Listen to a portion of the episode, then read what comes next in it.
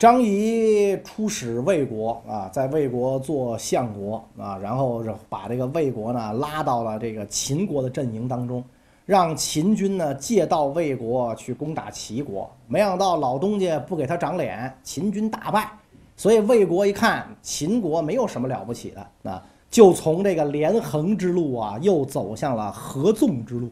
咱们讲，因为这个秦国在西，关东六国在东啊，特别是这个除了齐国之外的那五国，燕、赵、魏、韩、楚一字排开，所以各关东六国联合抗秦就叫做合纵，哎，一条竖线是吧？而齐秦国联络关东六国啊当中的几国对抗别国，就叫连横。亲秦的叫连横，反秦的叫合纵。魏国一开始连横，后来呢就改上合纵，因为魏惠王啊，这个时候已经在位时间很长了，岁数也很大了，也可能老糊涂了，所以呢，一会儿跟着秦国，一会儿又跟着这个别的国家，留下一个成语叫朝秦暮楚嘛，就是这么来的。因为大哥就这俩，是吧？你不是跟着他，他就是跟着他，所以魏惠王还没等搞明白自己到底要干什么呢，魏惠王驾崩，魏襄王继位那。襄王年轻气盛嘛，就更容易被这个。公孙衍忽悠啊！公孙衍跟他说啊，这这个咱咱们魏国那大叛徒张仪这小子太不地道了啊！说咱们得一一定咱得联合起来，咱咱联合咱对付这个呃秦对付秦国啊！咱们必须得搞合纵啊！所以除了秦国之外啊，七雄当中的那六国要搞合纵对抗这个秦国。当时这个齐国没有派人参加啊！咱们讲齐国一向事不关己，高高挂起是吧？所以那五国从北向南联合了五国。组成了反秦统一战线，啊，组成了第一次这个合纵联盟。因为楚国势力最大，所以以楚怀王为纵约长啊。这这个这个五国纵约长，规约定五国共同出兵去攻打秦军啊，去攻打秦国。结果这个楚国事到临头耍刁蛮，他没有出兵啊。这个军队主要是三晋的部队啊，就主要是韩赵魏三国的部队去攻打这个秦国，因为秦国地利险要，再加上崤山函谷关易守难攻，所以这个联军打到函谷关就被这个秦军啊就阻住了。据说两万秦军就挡住了百万联军，所以函谷关又被称为百二雄关，是吧？为什么叫？雄关百二，百二雄关怎么来的？就是两万人能挡住一百万人，就这个意思。仗打到这个份儿上，首先是魏襄王受不了了。寡人刚刚继位啊，想露个脸儿啊，结果就打了这么个窝囊仗，是吧？这这这不行，这事儿我不干了啊！我要退出这个这个纵约，就去找纵约长楚怀王啊，说您您咱咱这事儿别干了，赶紧退兵啊！楚怀王嘿嘿一乐，我就知道这样，我早就没出兵。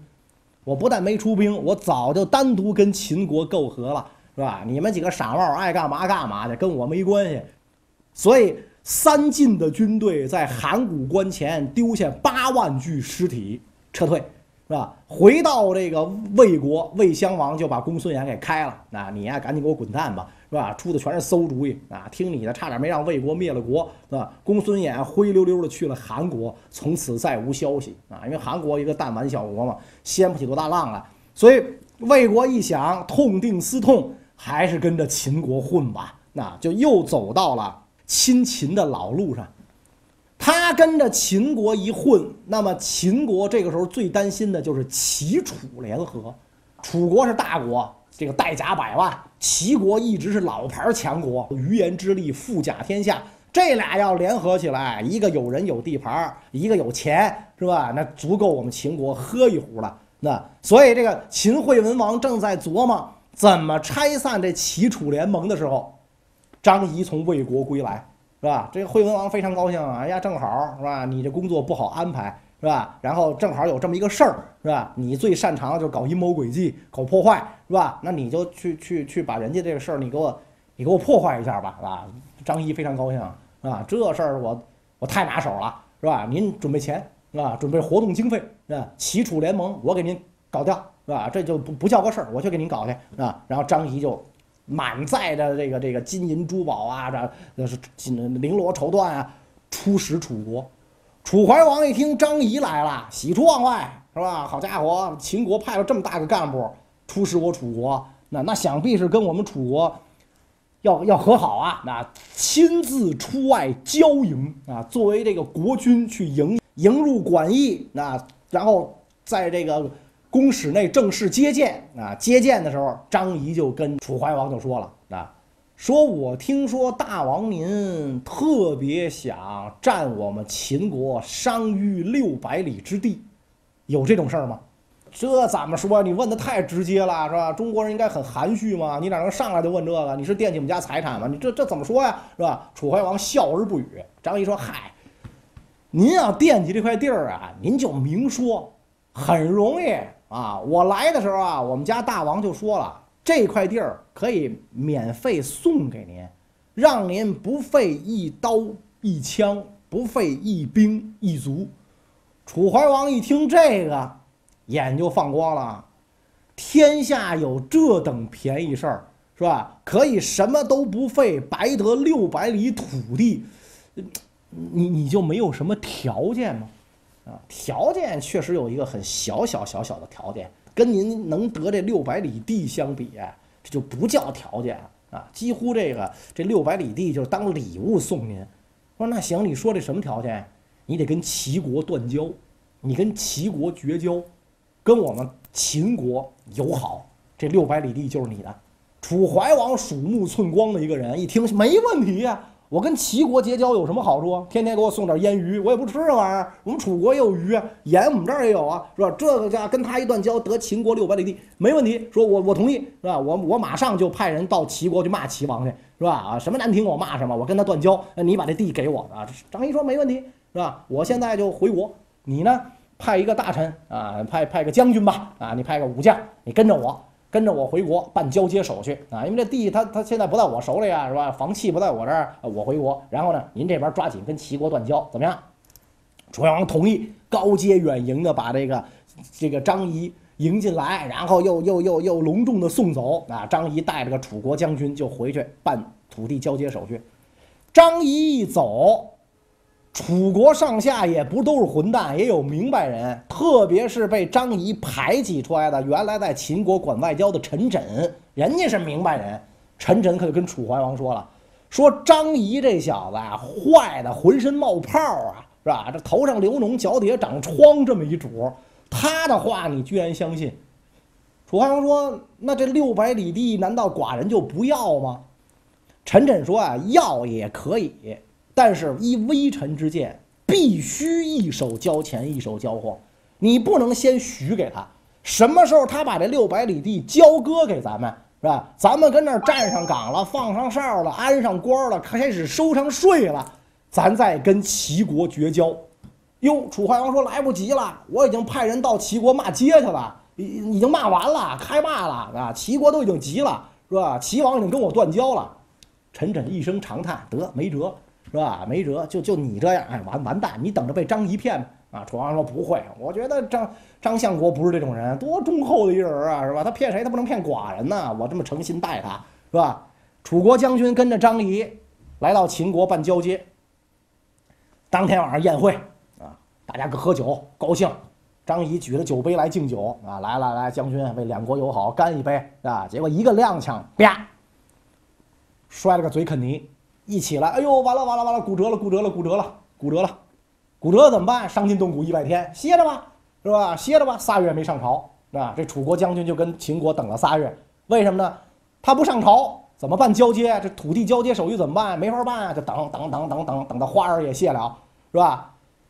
楚怀王这边着急啊，我我那边都已经骂完街了，怎么这土地还不给我呀？哦，想必是让这个秦国呀觉得寡人断交不够坚决，是吧？派更能骂的、最损的，是吧？去骂，去跟齐国骂街，是吧？非得骂到齐宣齐王跟我宣战为止，啊！果然齐国跟楚国宣战了，啊！当然没真打起来，宣战。所以这样一来，张仪一看，齐楚关系算是彻底破裂了。啊，哎，张仪这个时候腿也没事了，是吧？本来就是装的嘛，开始上朝。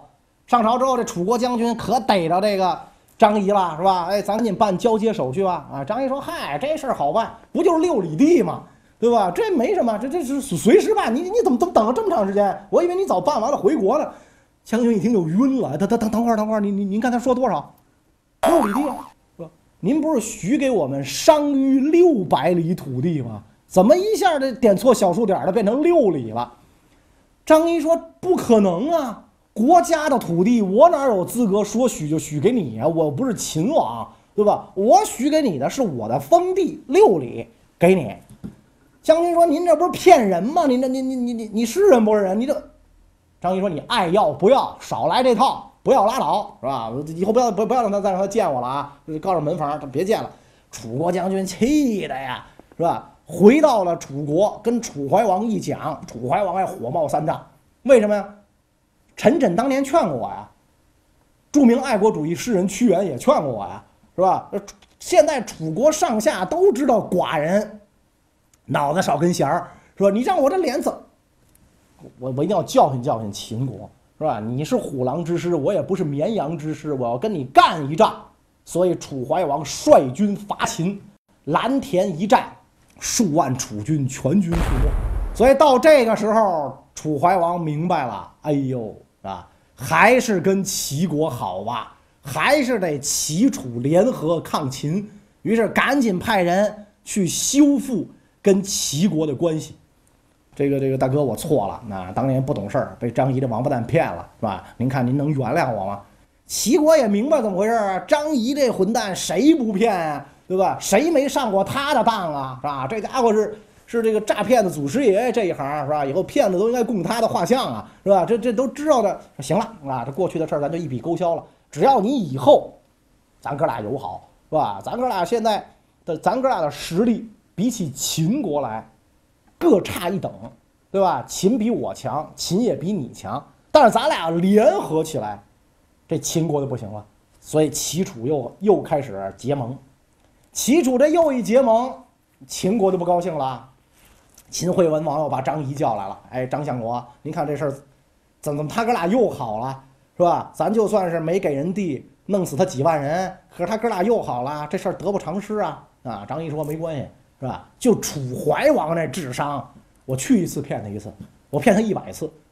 说你现在先放出风去，你告诉这个楚怀王，这个咱愿意跟楚国友好啊，咱这回真把商於六百里地给他，是吧？哎，他不就想念着这块地吗？你告诉真给他，秦国就派出使臣见了楚怀王，只要你跟齐国断交，这回六百里地真给你。这不是张仪说的，这我代表我家大王说。是吧？我有介绍信，你看盖着章呢，我有介绍信，是吧？这这我家大王亲口许诺，一定给你。楚怀王说：“地不地我不要，我也不在乎。我们楚国这么大地盘，谁缺你那六百里地？”这大骗子张仪恨死我了，我跟他不共戴天，一天二地恨，三江四海仇，是吧？你们秦国要真有诚意，你把他给我送来，是吧？我就着他下酒，你把他给我送来，是吧？然后这秦国使臣回去就告诉惠文王，人家不要地，人要张仪。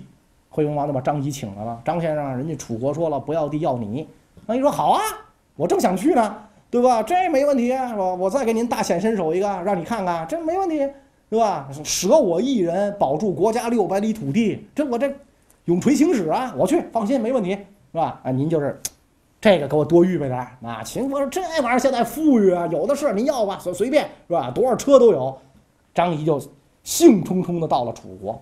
一到楚国，楚怀王一听他来了，好，下死囚牢啊，直接就给下了大狱了啊！下了大狱不要紧啊，张仪跟着张仪来的人很多嘛，啊，张仪的这帮人就开始打点，四处散钱打点，特别去贿赂这个怀王身边的宠臣啊，叫晋上，贿赂这小子啊，晋大夫，您一定要在这个楚王面前给我们张先生说好话，把我们张先生放了。你看这这这些金银财宝，你不动心吗？那黑眼珠子盯着白花花的银子，哪有不动心的啊？晋上的眼珠子快掉地了，我很动心，是吧？那这这这您拿着，您拿着，您给我们您给我们说说情。晋上一想，我怎么说情啊？我跟谁说情啊？就找到了楚怀王的宠妃啊，找他，跟他说，你知道咱家大王把秦国那张仪抓了吗？宠妃说，这我管这事儿呢，我天天天的就宫里。我听我我伺候一帮太太打麻将，我这不知道是吧？说这人可不能抓，得放。跟我有什么关系啊？是吧？秦国为了救他呀，来了大量的使者，带了大批的金银财宝，是吧？这这这女的一听，嗯，金银财宝是吧？后边没完呢，还有好多美女，秦国美女，是吧？如果大王不放人，这些美女要都献给大王啊！这秦国为了救他不惜血本，这帮美女要一来，可就没娘娘您什么事儿了。哟，这妃子一听哦，赶紧，这美女不许来啊，一个不许来。这你放心，我我不不，这事儿包在我身上，我跟这个大王说，把把他放了。然后就见楚王，见楚王就哭啊，痛哭流涕啊，哭得梨花带雨。楚王怎么了？爱妃说：“我为我儿子打算，你你儿子不挺好的吗？是吧？这天花也出过了，糖豆也吃了，有有有什么问题吗？啊？说说您吧，得罪了秦国，您这一得罪秦国，秦国就要打咱们，秦国一打咱，咱又不是个儿，弄不好咱楚国就亡国了。咱楚国亡国，那我儿子那就是亡国的这公子，那有什么好下场？哇哇的哭。”宠妃这一哭，楚怀王就想起当年蓝田之战，数万楚军全军覆没，确实不是秦国的对手啊。再一想，张仪这个人嘛，他是坏了一点点，是吧？但是两国相争，各为其主啊，是吧？这个人也没有什么得罪，跟我没有什么私仇嘛，也是吧？为了杀他一个人解恨，也显得寡人心胸太狭隘，在开罪于大国。确实，哎呀，此事得容寡人思之。哎，这么一想，再加上晋上这帮人一活动，张仪是命不该绝，所以就干脆就那就放了他吧，让他回国吧。啊，当时楚国上上下下只有一个人坚决反对放张仪走，这就是著名的爱国主义诗人屈原啊。可惜屈的诗人这时候在外地采风啊，也不知道还是出差啊，所以正准备等正正在外地等着发表作品呢，所以呢。没在朝，这个张仪就走了啊！张仪这一脱牢笼，快马加鞭，是吧？而且呢，齐楚关系又破裂了，是吧？因为你，你说给我土地，我就跟齐国绝交。我现在不要土地，我要张仪。你把张仪送来了，我得承守诺言吧？我跟齐国又绝交了，是吧？又绝交了。然后我想，我要我要杀张仪，我为了杀张仪，我跟齐国绝交。结果张仪还没杀成，还把齐国得罪了。张仪还跑了。张仪一跑，屈原回来了，一问那张仪呢？是吧？哪块肉是张仪？我尝尝，是吧？楚王说走了，是吧？走了啊，走跑了。哎呦，这屈原就气哟，隶属怀王的罪过，是吧？隶属怀王的错误。怀王到这个时候就明白过来了，哎，快快给我追，哪儿追去啊？早已经逃出国境，回到了秦国啊。可是呢，张仪就算是回到了秦国啊，这个风风火火的日子呀，就是这种风生水起的日子呀。也没过几天，为什么呢？他的靠山秦惠文王挂了，惠文王一去世，继位的是武王，是吧？那你看他的谥号就能看得出来，武王是吧？克定祸乱曰武，刚强直理曰武，是吧？武王就相信粗胳膊大拳头，对张仪骗来骗去那一套很不感兴趣，寡人要干就玩暴力犯罪，是吧？抢银行。抢钻石、抢珠宝，这多来劲！你整天短信诈骗，一毛一毛一毛一毛，这到什么时候才能是吧？才能骗成亿万富翁？没劲！你这套路里面看不上这个张仪，所以张仪也也张仪多精的一个人，猴精猴精嘛，是吧？眉眼高低总是有的，看得出来新任大王不待见自己，所以灰溜溜的就离开了秦国，就郁闷死了。所以张仪一死，秦国就这个。不再这玩这个骗来骗去的这种手段啊，而是开始耍横啊，粗胳膊大拳头开始到处出击，去撩惹四邻。但是在秦国伸出拳头打人的时候，他原来的老对手魏国、楚国、齐国虽然衰落了。可是，原来二线集团当中有一个国家，经过了一番改革，却崛起成了战国后期秦国最主要的对手。那这是哪个国家呢？咱们下一讲再讲。二零一三年四月，扬州市一处房地产项目施工的时候，意外地发现了一座占地面积只有二三十平方米的古墓。经过专家鉴定。这座墓地竟然是大名鼎鼎的隋炀帝之墓。在中国历史上，这隋炀帝杨广可是个雄心勃勃的皇帝。生前好大喜功的他，为什么身后的墓地却如此简陋呢？